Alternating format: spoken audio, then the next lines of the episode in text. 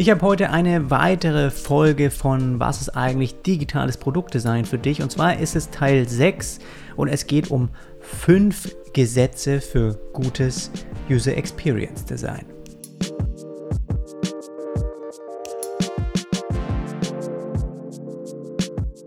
Alle Inhalte, die ich dir heute vorlese, die findest du auch nochmal in schriftlicher Form auf der Website firststeps.swipecircus.com. Den Link habe ich dir auch nochmal in die Show Notes gepackt. Die haben das dort also wirklich schön übersichtlich zusammengefasst. Und ich habe mir gedacht, es lohnt sich auch da mal noch eine Audioform draus zu machen. Hier und da füge ich einfach noch einen Kommentar von mir persönlich hinzu oder Erfahrungen einfach aus meinem Arbeitsleben.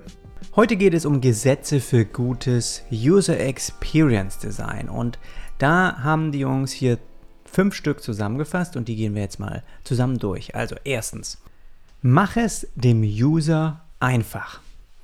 Um die Reputation und auch die Conversion eines digitalen Produktes zu erhöhen, musst du das Produkt so einfach wie möglich gestalten. Denk dran, der Nutzer wird immer den Weg des geringsten Widerstandes gehen. Das heißt, User Flows müssen kurz gehalten werden. Zeige dem Nutzer die einfachsten Wege zum Ziel und vermeide auch umständliche Interaktionen. Als Beispiel, das kryptische Wi-Fi-Passwort mit deinem Besuch, also mit Freunden, die zu Besuch kommen, zu teilen oder es in neuen Geräten einzugeben, ist mehr als ein Graus. Und das kennst du sicherlich auch. Apple hat dieses Problem erkannt und macht es dem User einfach. Sobald ein Gerät, das einem gespeicherten Kontakt gehört, dein Wi-Fi-Passwort anfragt, kannst du es mit einem Klick teilen, ohne dass eine einzige Eingabe getätigt werden muss. Kommentar von mir, das ist was, was du vielleicht als iOS-Nutzer auch schon mal ausprobiert hast, geht genauso auch dann auf dem Mac und finde ich auch eine super, super geile ja, Lösung für dieses Problem, das auch echt handy ist, wenn man mal Freunde auch zu Besuch hat und das ganz schnell teilen möchte, weil es mit einem Klick gemacht ist und trotzdem kann das Wi-Fi-Passwort eben sehr, sehr kompliziert gehalten werden und muss nicht irgendwie vereinfacht werden. Und das ist natürlich auch gut für die Sicherheit. So, was ist das nächste? Mach deine Probleme nicht zu Problemen des Nutzers. Eine mittlerweile leider weit verbreitete Methode, um sich gegen Spam oder auch Brute Force Attacken zu schützen, ist das sogenannte Capture-Verfahren. Das ist eine einfache und schnelle Lösung für Designer und Entwickler, jedoch verwundert es den Nutzer, dass dieser sich als Mensch identifizieren muss. Vermeide also immer Hürden in deinen Konzepten und Designs. Setze stattdessen den Nutzer in den Vordergrund. Ein Beispiel. Google bietet ein Tool namens Invisible Recapture an. Der Nutzer muss hier keine unlesbaren Ziffern und Wörter mehr eingeben, um sich als Mensch erkenntlich zu machen. Stattdessen muss der Nutzer bei dieser Variante nur noch einen Haken setzen und somit bestätigen, dass er kein Bot ist. Da die Unterscheidung zwischen Bot und Mensch im Hintergrund stattfindet, hat man es auch geschafft, die Hürde so gering wie möglich zu halten. Kommentar von mir. Ich finde, das ist auch eine schöne Lösung auf jeden Fall. Passt auch, dass sie von Google kommt. Und vielleicht ist dir aber auch schon mal ein Capture eingefallen, das ebenfalls von Google angeboten wird, wenn man eben so Bilder zuordnen soll. Das heißt, irgendwie zeige, wo sind Palmen auf den Bildern zu sehen oder wo siehst du Autos auf diesen Bildern. Und ich habe eine interessante Story darüber gelesen, weil die sind ja manchmal auch so, ja, wo sind Ampeln, wo sind Kreuzungen oder wo sind Geschäftsfronten zu sehen, ja. Und dann klickst du die an, manchmal sind sie auch so angeschnitten, man denkt sich, was soll das denn jetzt hier für ein Quatsch sein? Und im Hintergrund, und das finde ich ist eine geniale Lösung auch äh, für die Seite von Google, was sie damit gleichzeitig machen, machen, ist natürlich ein Sicherheitsproblem zu lösen, ja, dass du einfach auch angibst, okay, du bist ein Mensch und gleichzeitig trainieren sie im Hintergrund aber auch ihre künstliche Intelligenz. Das heißt, es gibt bestimmte Bilder, die vielleicht von ihrer AI nicht zugeordnet werden kann. Zum Beispiel ja ein Bild, wo eine, eine Geschäfts-, äh, ein Laden von vorne zu sehen ist und sie wissen nicht wirklich, ist das jetzt ein Laden oder ist das was anderes oder ist hier eine Ampel zu sehen oder nicht. Und dann lassen die quasi von Menschen bestätigen, wo eben diese jeweiligen Objekte auch sind. Und weil wir Menschen das natürlich noch viel besser erkennen können, ja, und zu eindeutig zuweisen können, wie jetzt ein AI, äh, bringen wir denen gleichzeitig dann was bei. Und das finde ich ist halt auf beiden Wegen eine super Lösung, dass Google einerseits eben diesen Capture äh, kostenlos zur Verfügung stellt, ja, für, für Webseiten zu nutzen. Gleichzeitig nutzen sie es aber natürlich dann insgeheim ja auch, um sich selbst ihre, ihre AI zu trainieren. Also auch eine ganz interessante Story. Okay, drittens, Little Big Details.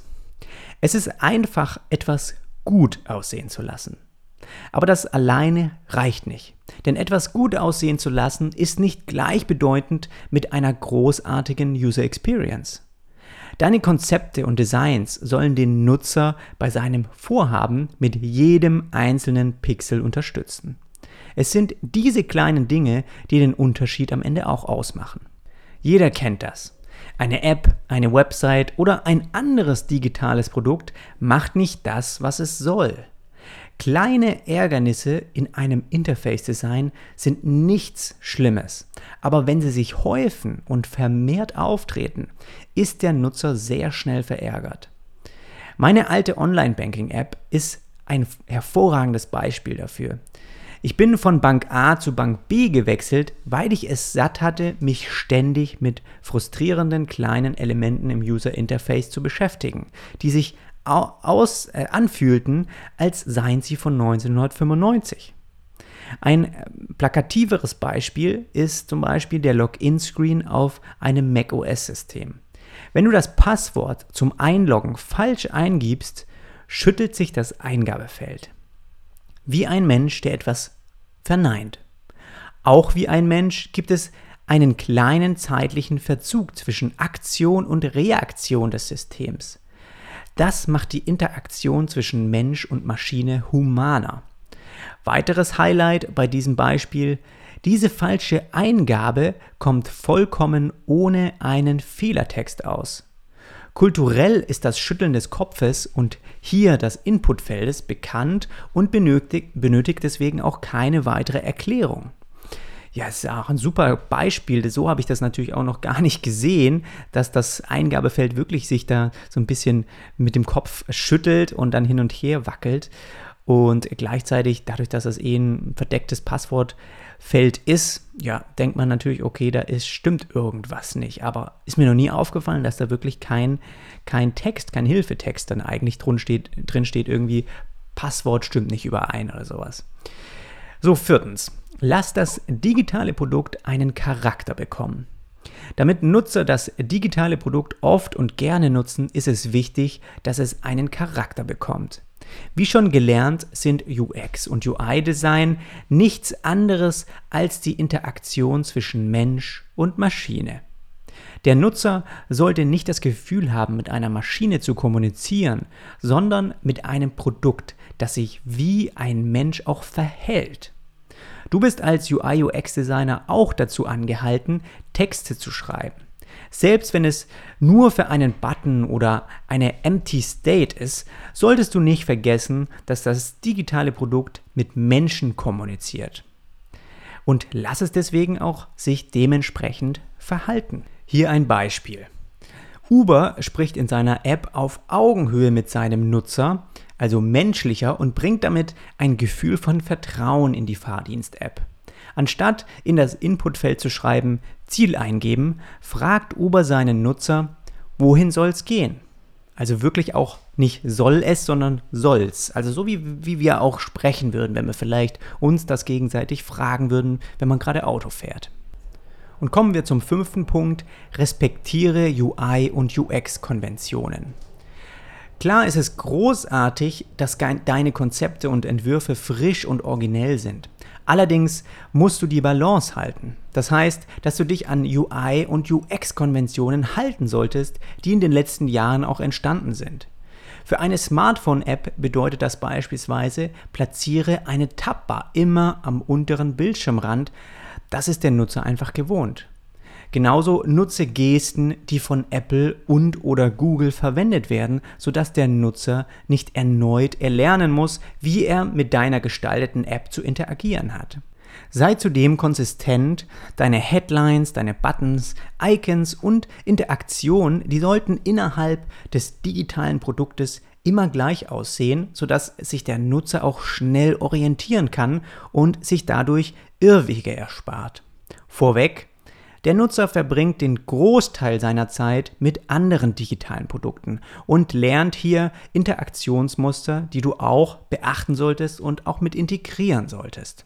Hier auch noch ein Kommentar von mir, weil ich das auch als sehr, sehr wichtigen Punkt auch mal sehe, weil das zum Teil sogar von Großunternehmen eigentlich komplett ja, verworfen wird. Ja, dass man wirklich auch wenn wir jetzt zum Beispiel auf einem iOS-Gerät oder auch Android-Gerät jeden Tag unser Smartphone, Smartphone bedienen, dann sind wir eben diesen Aufbau von Apps oder die Bewegung, die eine iOS-App ja auf dem iPhone macht, wenn du vor und zurück irgendwie äh, navigierst oder auch zurück zum Dashboard ähm, nach oben swipest, ja, das sind wir halt gewohnt. Und Genauso gibt es halt äh, Unternehmen, die das komplett ignorieren und dann ihre eigene UI und UX quasi in dieses System reinzwingen. Und das führt dazu, dass man zum Beispiel auch, mir ist das schon öfters aufgefallen auf auf dem Apple TV, dass man da auch eine Vorgabe hat von Apple, wie man eben diese Apps dort aufbauen sollte. Und klar haben die sich da auch durch sehr viel ähm, Feedback der Nutzer und auch User-Tests und so haben sie sich auch was überlegt, wie sie eben ihre User-Interface-Guidelines aufbauen, ja. Und das geben sie ja nach außen und die sollte man sich dann auch mal anschauen und durchlesen, beziehungsweise auch einfach die Apps, die von Apple kommen auf dem Apple TV zum Beispiel, einfach mal anschauen und dann davon lernen und das eben auch zu versuchen, in die Apps einzubringen, die man dann dafür gestaltet. Und ein total negatives Beispiel ist dann halt so eine, so eine App auf dem Apple TV wie ähm, Amazon Prime. Ja, die haben komplett eine eigene UI, äh, nutzen gar nicht die UI-Elemente die Animationen sind nicht so flutschig und beziehungsweise sind gar nicht vorhanden, haben eine ganz andere Navigationsart und das finde ich merkt man so krass, gerade auf solchen Geräten, die vielleicht auch noch ähm, ja ungewohnter sind auch zu bedienen, ja mit einer Fernbedienung, wo es auch nicht so viele Möglichkeiten gibt wie auf dem Smartphone und das habe ich immer als sehr, sehr frustrierend auch wahrgenommen und habe deswegen diesen Dienst weniger gerne auch genutzt. Und ich glaube, das ist auch so ein bisschen das, was ja hier in den Punkten auch immer wieder vorkommt, dass man da auch wirklich nicht immer wieder die Welt neu erfinden muss, sondern man kann auch einfach schauen, was funktioniert bisher sehr gut, was ist vielleicht auch als neue Eigenschaft, als neue Lösung von Apple auch in irgendwelchen Guidelines vorgegeben, ja, gerade wenn, wenn die Smartphones oder die, die Tablets sich auch verändern, dann ist es wichtig auch zu schauen, gut, was bringt diese Veränderung mit sich und warum muss man dann zum Beispiel auch mal eine Navigation oder eine Animation auf oder ein Dropdown oder einfach irgendwelche Fehlermeldungen, warum muss man die auf eine bestimmte Weise anzeigen und kann nicht seinen seine eigene Idee damit reinbringen, weil das einfach nicht gewohnt ist von den Nutzern. Und ich glaube, das ist wichtig auch beizubehalten und in Zukunft auch zu beachten, wenn du auch mal ein Layout für solche Plattformen gestaltest. Ich finde ein bisschen abseits davon, es gibt solche Regeln auch für Webseiten, aber es ist doch auch bei Webseiten herrschen so ein bisschen andere Gesetze. Da gibt es super fancy Seiten, da gibt es ganz normale Standardseiten und genauso gibt es noch totale Oldschool-Seiten wie Wikipedia, wo eigentlich nur Texte und ein paar Bilder integriert sind, die gar nicht wirklich in den Layout reingestopft sind. Und da ist es noch ein bisschen durcheinander, aber trotzdem sind wir irgendwie bestimmte Verhaltensweisen gewohnt. Oben ist ein Header, von oben können wir navigieren, oben links ist vielleicht ein Logo, ja, oder halt im oberen Bereich. Und man weiß, dass vielleicht ganz unten im Bereich nochmal so ein Footer ist, ein Abschluss, wo man auch wieder zu nächsten Punkten navigieren kann. Also so ein paar Gegebenheiten, Gesetze, die dann doch auch irgendwie immer wieder vorkommen, bei denen man gemerkt hat, dass sie doch auch dem User helfen. Und deswegen sollten wir sie auch jetzt nicht komplett über den Haufen werfen. Ja? Kommt natürlich immer darauf an, was für ein Ziel auch ein bestimmtes Layout-Projekt hat. Es soll ja vielleicht auch mal irgendwie total fancy und abgespaced neu sein. Dann kann man auch mal äh, Sachen über einen Haufen werfen. Aber im Kern sollte man doch schauen, was funktioniert, was funktioniert auch gut bei anderen und deshalb schauen, dass man äh, gute, ja, gute Vorgehensweisen auch beibehält und, und wieder verwendet. Du findest die ganzen Inhalte, um die es auch heute ging, nochmal zum Nachlesen auf ihrer Website firststeps.swipecircus.com. Den Link habe ich dir mal in die Show Notes gepackt.